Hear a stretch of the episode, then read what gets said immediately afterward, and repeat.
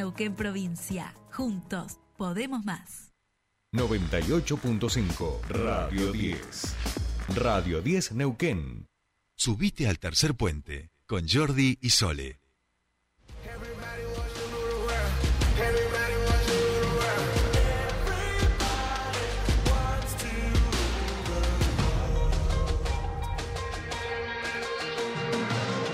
left all my feelings at home.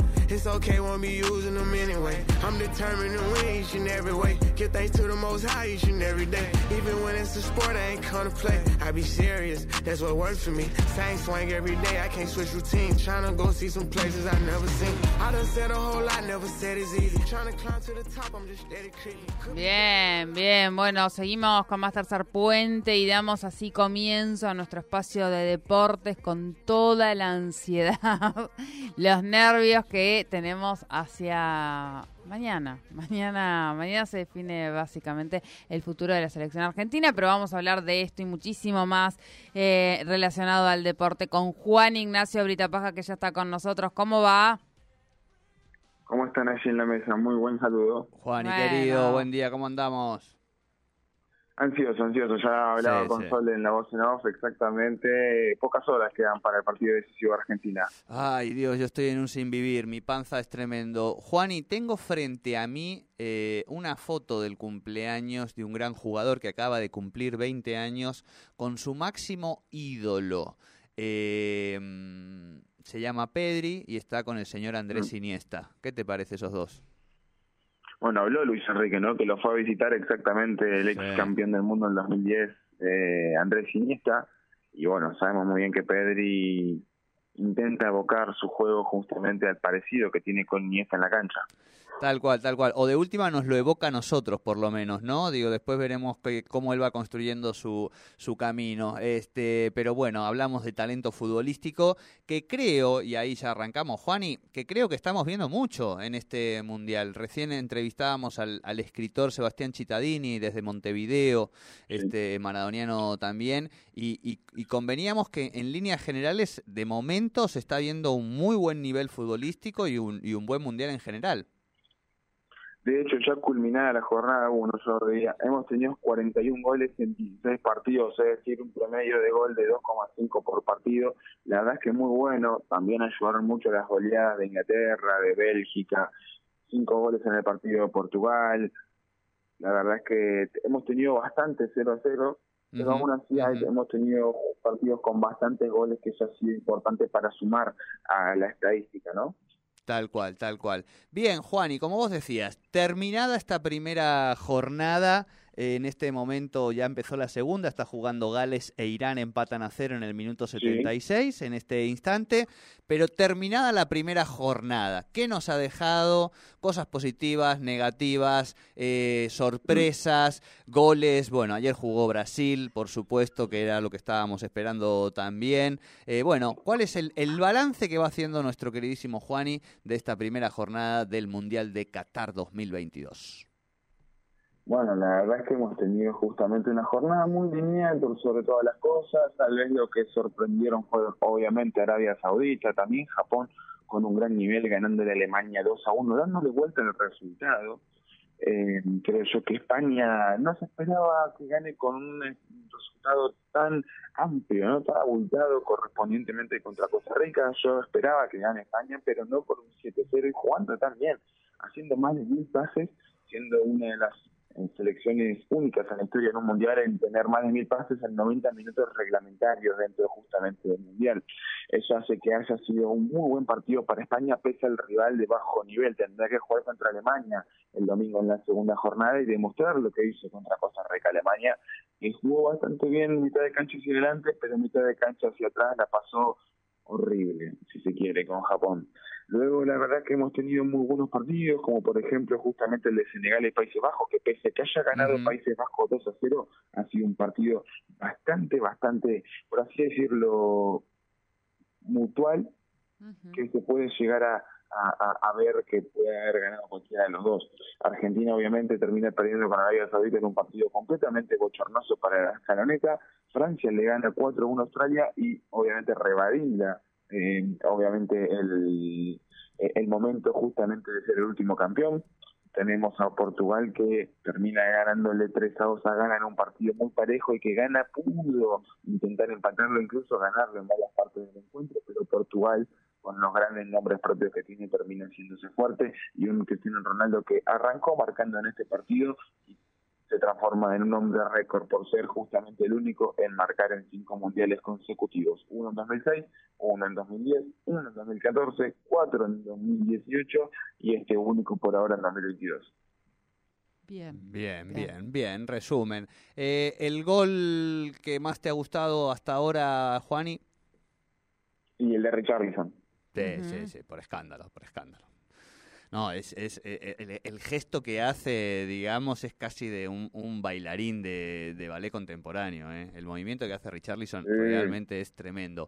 Juani, el jugador más valioso en esta primera jornada que te haya parecido. El arquero de Japón. Em, yo creo que Richarlison ha sido uno de ellos. La verdad es que Jude Bellingham me ha gustado mucho en Inglaterra sin lugar a dudas creo que si bien el, Golden Boy fue para Gaby este año, yo si lo hubiese dado en inglés.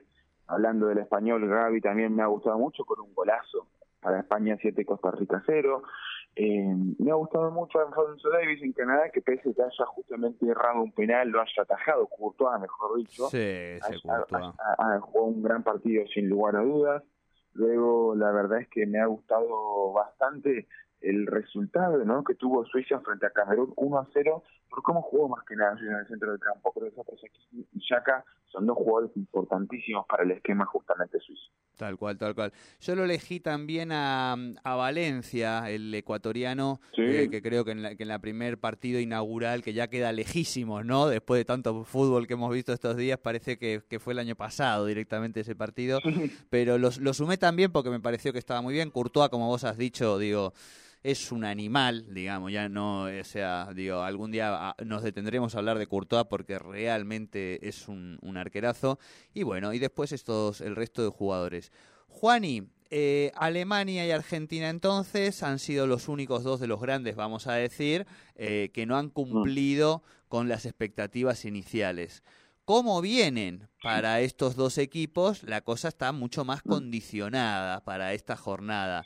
Eh, nosotros tuvimos la suerte del empate a cero entre México y Polonia, el mejor resultado que podíamos tener por parte de, los adversarios de, grupo. Ahora nos toca México a las 16 horas. Bueno, ¿cómo, ¿cómo es nuestro camino y cómo es el camino de Alemania? Que entiendo que son las dos más complicadas de, de los grandes selecciones para pasar a octavos de final hoy, por más que Argentina incluso puede pasar primera, ¿no?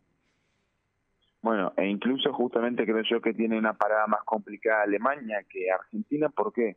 Primero vemos de la selección argentina que está en el grupo C, tendrá que enfrentarse justamente este mismo sábado a las 16 horas frente a México, mientras que el domingo España tendrá que enfrentarse junto a Alemania y va a necesitar ganar sí o sí, porque recordemos que Japón se va a enfrentar a Costa Rica y viendo el nivel de Costa Rica y viendo el nivel de Japón, muy factiblemente termine ganando Japón.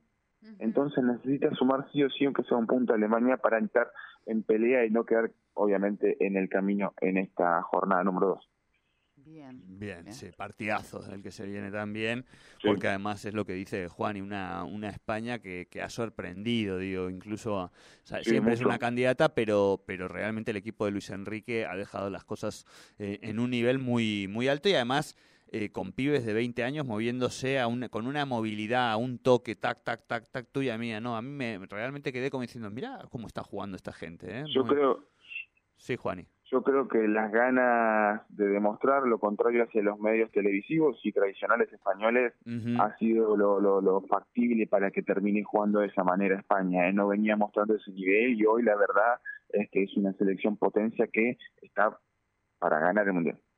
Tal cual, pero vos has dado en la clave, Juan, y ¿eh? esa relación de tensión que también la hemos visto con los jugadores de la selección argentina y con el entrenador. Por algo Luis Enrique eh, decidió, digamos, streamear, ¿no? También un poco como, como respuesta justamente a, los medios hegemónicos deportivos que son muy poderosos en España. hablamos de marca, de AS, de mundo deportivo, ¿no?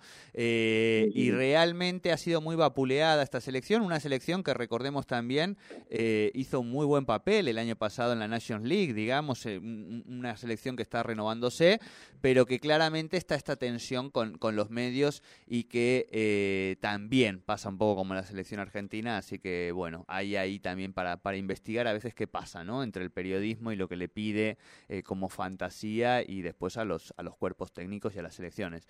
Juani. Sí. Además, por supuesto, del, del, Ay Dios, yo ya lo pienso y me agarra una, una ganas de ir al baño tremendas. Eh, además, por supuesto, de la Argentina, Arabia Saudí. Eh, plato fuerte de este fin de semana.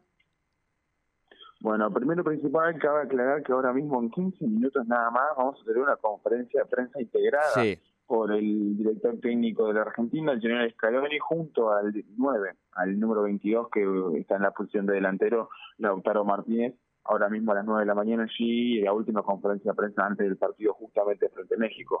También podemos observar que este fin de semana tendremos partidos muy buenos. Hoy en día se está disputando, como bien vos dijiste, Irán contra Gales, que están empatando 0 a 0. Qatar con Senegal jugarán a las 10 de la mañana a las 13 horas Países Bajos contra Ecuador en un gran partido y definidor para ver quién va a ser el puntero del grupo. Inglaterra contra Estados Unidos a las 16 horas. Pasando mañana a las 7 justamente Túnez, Australia, a las 10 de la mañana Polonia contra Arabia Saudita, justamente luego a las 13 horas Francia, Dinamarca y por último el fatídico partido Argentina contra México. Pasando al domingo Japón contra Costa Rica, Bélgica, Marruecos, Croacia, Canadá y España, Alemania justamente tendremos este fin de semana. Ah, bien, bien, bien. Qué hermosos partidos. Eh, Juani, la última valoración que me gustaría que hicieras es en relación al VAR. Digo, esta tecnología eh, que está mediatizando tanto lo, los partidos, los resultados, los tiempos de, de cada uno de, de, los tiempos de, de juego. Eh, bueno, una pequeña valoración, ¿cómo lo estás viendo? Yo creo que está un poco flojo, ¿eh? yo creo que está teniendo un poco flojo el trabajo en el bar y también justamente con la tecnología de lo que culminaría siendo el offside automático. La verdad es que estamos viendo un manejo un poco, no sé si eh, endeble, pero sí que está siendo bastante fácil de cobrar, ¿no? Está cobrando pues, cosas que tal vez no serían tan graves como para un penal, por ejemplo, el penal hacia Cristiano Ronaldo no lo veo penal, de hecho creo que minutos antes de ese penal sí, haya cual. habido una jugada en la que le han pegado a Joao Félix que sería más penal que esta misma, la verdad es que estamos teniendo algunas jugadas que tal vez son tomadas en cuenta más que otras, tal vez por los nombres, tal vez por la jugada en sí, por la rapidez de ella misma, pero yo creo que tienen que tener un momento lineal en el que ahora mismo no lo tienen. Tal cual, tal cual. Bien, eh, Juani, no sé si estás viendo cómo lo acaban de echar por el bar al arquero de Gales sí. en este instante. Sí. Eh, ese muchacho no salió de Cobra Kai, digo, no, alguien no lo tiene, no, no actúa en Cobra Kai el arquero de Gales. ¿Qué? ¿Cómo? Sí. Eh, no, pero puede cambiar, hay un cambio, el, el sexto cambio, digamos, eh, ¿está para estas cosas también o solamente es por accidente, conmoción y demás, Juani? Solamente por accidente, sí, solamente ah. por accidente. Claro, ah, pero ahí lo que saca es un jugador. No, el micrófono, no se te escucha, compañera, acaso, ahí, ahí, ahí, creo que ya no, está. bueno, es el... Eh, no, no, mo se movió y se escuchó, ¿eh? No, no, Algo estaba está, haciendo no, raro. está apagado.